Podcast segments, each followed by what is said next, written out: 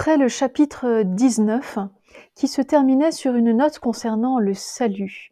Qui donc peut être sauvé disaient les disciples. Jésus, fixant son regard, leur dit Pour les hommes, c'est impossible, mais pour Dieu, tout est possible. Après cette note sur le salut, nous enchaînons au chapitre 20 sur une parabole, la parabole des ouvriers qui sont envoyés à la vigne. Il en, va, du royaume des cieux comme d'un propriétaire qui sortit au point du jour afin d'embaucher des ouvriers pour sa vigne. Il convint avec les ouvriers d'un denier pour la journée et les envoya à sa vigne. Sorti vers la troisième heure, il en vit d'autres qui se tenaient désœuvrés sur la place, et à cela il dit Allez vous aussi à la vigne, et je vous donnerai un salaire équitable. Et ils y allèrent. Sorti de nouveau vers la sixième heure, puis vers la neuvième heure, il fit de même. Vers la onzième heure, il sortit encore et trouva d'autres qui se tenaient là et leur dit Pourquoi restez-vous ici tout le jour sans travailler? C'est que, lui disent-ils, personne ne nous a embauchés. Il leur dit Allez vous aussi à la vigne. Le soir venu, le maître de la vigne dit à son intendant Appelle les ouvriers et remets, remets-leur le salaire en remontant des derniers aux premiers. Ceux de la onzième heure vinrent donc et touchèrent un denier chacun. Les premiers, venant à leur tour, pensèrent qu'ils allaient toucher davantage. Mais c'est un denier chacun qu'ils touchèrent eux aussi. Tout en le recevant, ils murmuraient contre le propriétaire. Ces derniers venus n'ont fait qu'une heure, et tu les as traités comme nous qui avons porté le fardeau de la journée avec sa chaleur. Alors il répliqua en disant à l'un d'eux Mon ami, je ne te lèse en rien. N'est-ce pas d'un denier que nous sommes convenus? Prends ce qui t'en revient et va-t'en. Il me plaît de donner à ce dernier venu autant qu'à toi. N'ai-je pas le droit de disposer de mes biens comme il me plaît? Ou faut-il que tu sois jaloux parce que je suis bon? Voilà comment les derniers seront premiers et les premiers seront derniers. Ce sont des allusions au plan de salut de Dieu qui sont en particulier exprimées par la manière dont on nous dit que le matin, quand le maître de la vigne va chercher des ouvriers au marché du, de travail hein, du, village, il fait d'abord un contrat avec ceux qu'il a choisis à la première heure. Un contrat, cela évoque bien sûr ce qu'a été l'ancienne alliance. L'ancienne alliance est un contrat, un engagement entre Dieu et l'homme. On s'est mis d'accord sur un certain salaire. Il convainc avec les ouvriers d'un denier pour la journée et les envoya à sa vigne. Dans l'ancienne alliance, l'ancien contrat, Israël était appelé à un travail, à une tâche difficile dans ce monde, celle de réaliser la justice dans ce monde et de transmettre le salut au monde, aux autres peuples. Ici, tout va tourner autour donc d'un salaire. Regardons les étapes suivantes de cette parabole. Il sort vers la troisième heure, c'est-à-dire vers 9 heures du matin. Il envoie d'autres qui se tiennent là, désœuvrés sur le marché. Il leur dit Allez, vous aussi à ma vigne, et je vous donnerai ce qui sera juste pour votre travail. Il y a bien un engagement, je vous donnerai quelque chose, hein, je vous donnerai ce qui sera juste, un salaire juste. Mais ce n'est plus un contrat euh, comme pour les premiers ouvriers, ceux de la première heure. Euh, ce n'est plus un contrat où on fait un marchandage. Avec les premiers, on a marchandé pour combien la journée? Mais pour ici, pour les deuxièmes, il faudra que eux commencent à se fier au maître de la vigne, qu'ils commencent à se fier à sa justice, puisqu'il n'a pas marchandé avec eux. Il a dit simplement Ne craignez rien, je vous donnerai ce qui sera juste.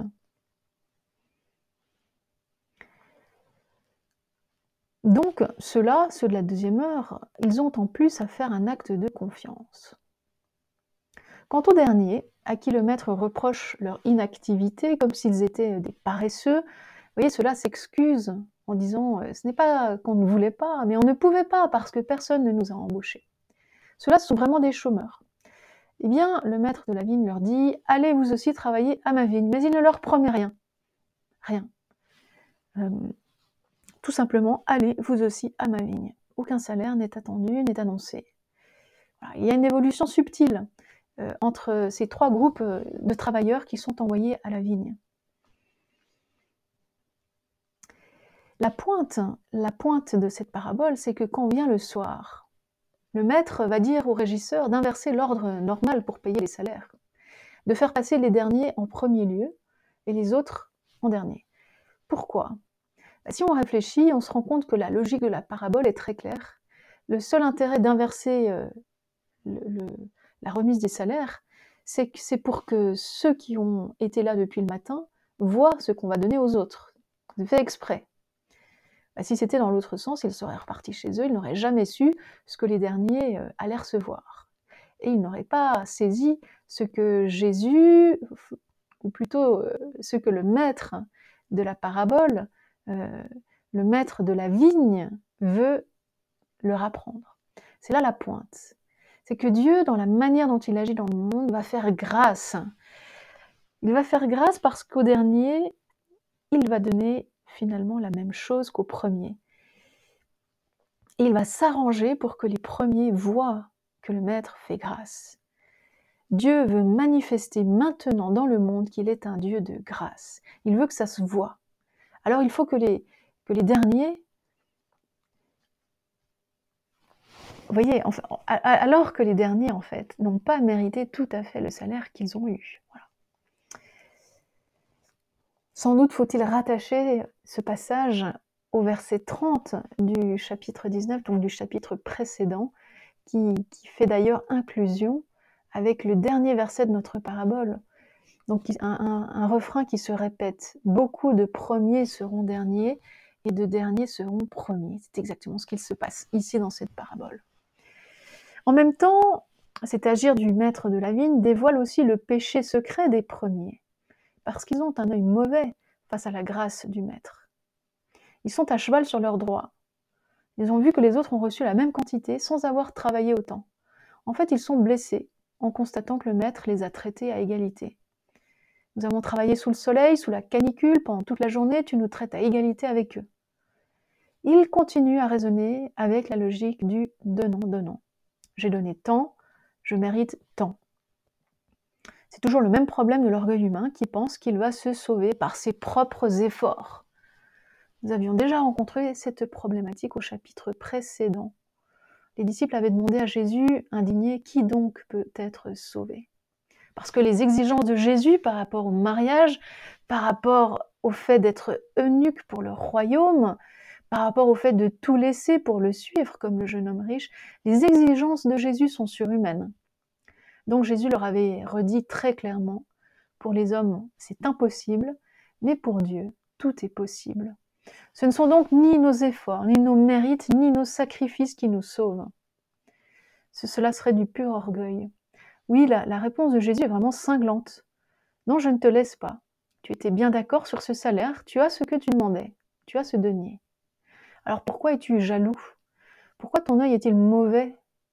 Parce que je suis bon pure bonté de grâce. Cela te fait mal que je sois bon.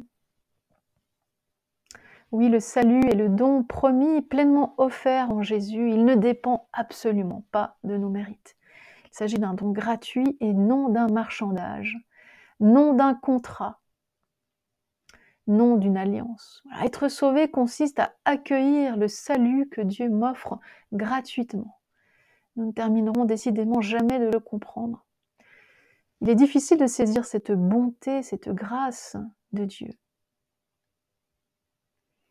D'ailleurs, cette grâce qui était évoquée au chapitre précédent dans l'épisode du jeune homme riche. Voici qu'un homme s'approcha et lui dit Maître, que dois-je faire de bon pour obtenir la vie éternelle? Jésus lui dit Qu'as-tu à m'interroger sur ce qui est bon Agathos? Un seul est le bon. Et oui, cette jeune, ce jeune homme riche pensait qu'il suffisait de faire le bien, Agathos, pour être justifié aux yeux de Dieu, pour avoir la vie éternelle. Que dois-je faire de bon? Mais Jésus l'a remis dans la vérité. Un seul est le bon, ou unique est celui qui est bon. C'est Dieu. Toi, tu ne te sauveras pas par tes bonnes actions. C'est Dieu qui te sauvera. Tu seras sauvé par pure bonté divine. Et en quoi consiste cette bonté de Dieu, cette bonté du Père? Eh bien, on le découvre dans la parabole que nous sommes en train de, commenter.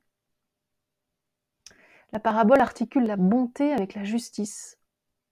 Oui, il y a bien le salaire d'un denier pour les ouvriers de la première heure. Cela est juste. Dieu est juste. Dieu est cohérent avec sa parole. Mais, et c'est là le paradoxe, tout en étant juste, Dieu est également bon. Je ne te laisse en rien, mon ami, dit-il. N'est-ce pas d'un denier que nous sommes convenus? Prends ce qui te revient. Prends ce qui est juste et va-t'en. Moi, il me plaît de donner à ce dernier venu autant qu'à toi. N'ai-je pas le droit de disposer de mes biens comme il me plaît? Faut-il que tu sois jaloux parce que je suis bon? Combien de fois a-t-on entendu que le maître de la vigne est, injuste hein, dans cette parabole? Cela veut dire que ceux qui trouvent cela injuste, bah, ils ont exactement la même réaction que ceux qui protestent dans la parabole, ceux de la première heure. Vous voyez, la parabole est forte, elle est puissante, et très bien faite, parce qu'elle met en scène notre réalité, notre propre réaction humaine. Il faut le redire encore, la miséricorde ne s'oppose pas à la justice. La miséricorde permet de mieux situer la justice, côte à côte avec la justice. Il y a toujours la justice et à côté, il y a la grâce, la gratuité. Et Jésus revendique cette totale liberté de Dieu pour être gratuit dans l'amour. En bref, on peut dire que c'est toute la logique traditionnelle de la rétribution, du donnant-donnant, qui est renversée par la gratuité de Dieu. Et puis, une dernière petite chose, une autre pointe de la parabole, c'est que quand vient le moment de la paye, le maître de la vigne dit à son régisseur paye le salaire. En fait, il ne dit pas euh, paye à chacun un salaire il dit le salaire. Il n'y a qu'un seul salaire.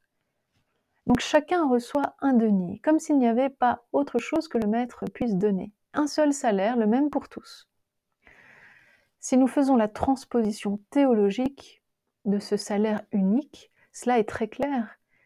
Tous ceux qui seront sauvés n'auront qu'un seul et unique salaire. Ce salaire, c'est Dieu en personne. Il ne peut pas en donner plusieurs, il n'y a pas plusieurs salaires. Deutéronome 6.4. Écoute Israël, le Seigneur notre Dieu est le seul Seigneur. Il n'y a qu'un seul Seigneur, il n'y a qu'un seul salaire.